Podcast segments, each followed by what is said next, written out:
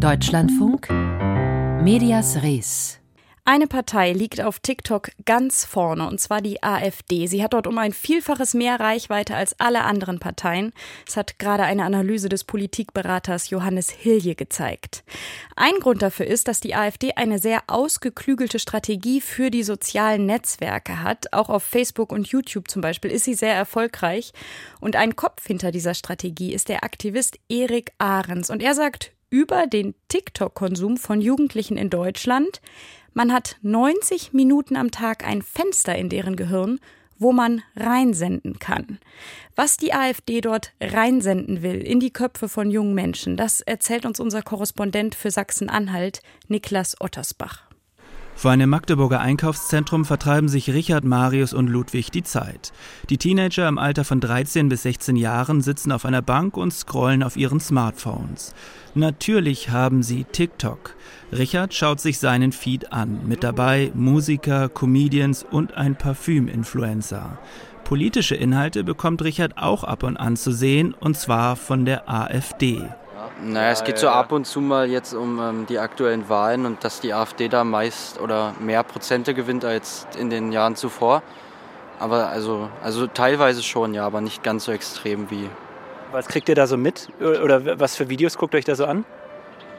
Also bei AfD, die stellen da, also das sind oft Vertreter der AfD oder eigene Parteiwähler und die stellen dann halt so ihr Wahlprogramm vor oder wollen die AfD irgendwie gut reden, aber ich bin da eher ablehnend gegenüber der AfD.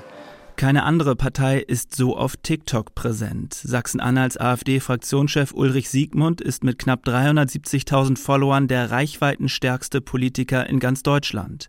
Der 33-jährige, kurzgeschorene Haare, Slimfit-Anzug spricht seine Follower direkt an im Duktus des Insiders, der jetzt mal auspackt über das schmutzige Politikgeschäft. Heute mal ein kleiner Einblick, wie perfide in diesem Land eigentlich Politik funktioniert. Schaut euch das hier mal an, das hat mich gerade schon wieder so aufgeregt. Ich stelle mir ganz klar inzwischen die Frage, für wie bescheuert, und das muss ich ganz klar so sagen, für wie bescheuert man uns hier eigentlich in diesem Land noch hält. Sigmund sagt, er kann auch nach mehreren Jahren auf der Plattform nicht sagen, welche von seinen Videos viral gehen. Also es ist unvorhersehbar. Ich verstehe auch den TikTok-Algorithmus nicht. Äh, ich glaube, der einzige Schlüssel ist Authentizität, einfach natürlich sein. Ich glaube, das finden die Leute gut.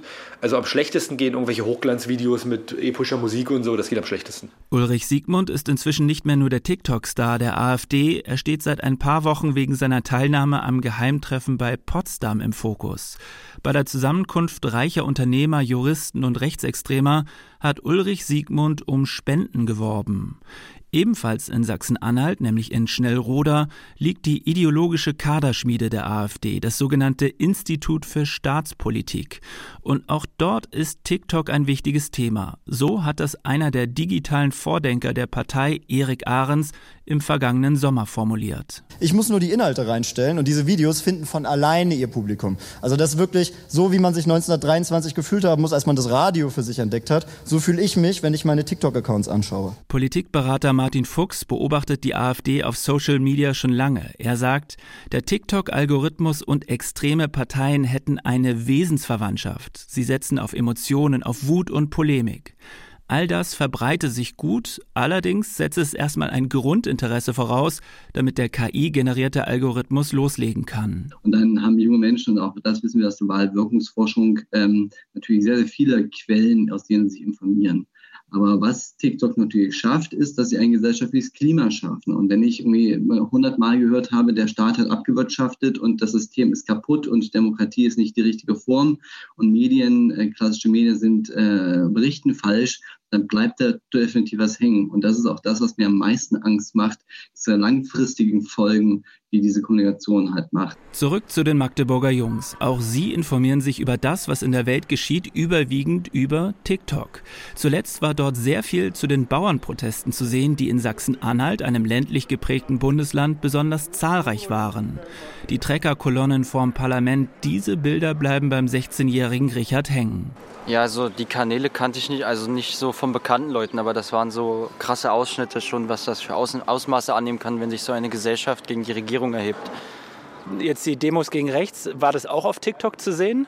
Ähm, davon habe ich weniger mitbekommen, aber ähm, man bekommt das ja so im Alltag mit, mal hier so in Magdeburg oder ähm, ich weiß nicht, in Aschersleben ist das öfter mal. So ist das auf TikTok. Die zahlenmäßig deutlich kleineren Bauernproteste werden auf dem Smartphone zum Volksaufstand, während die größten Demonstrationen in Ostdeutschland seit der friedlichen Revolution, nämlich die für Demokratie und gegen Rechtsextremismus, auf TikTok kaum eine Rolle spielen.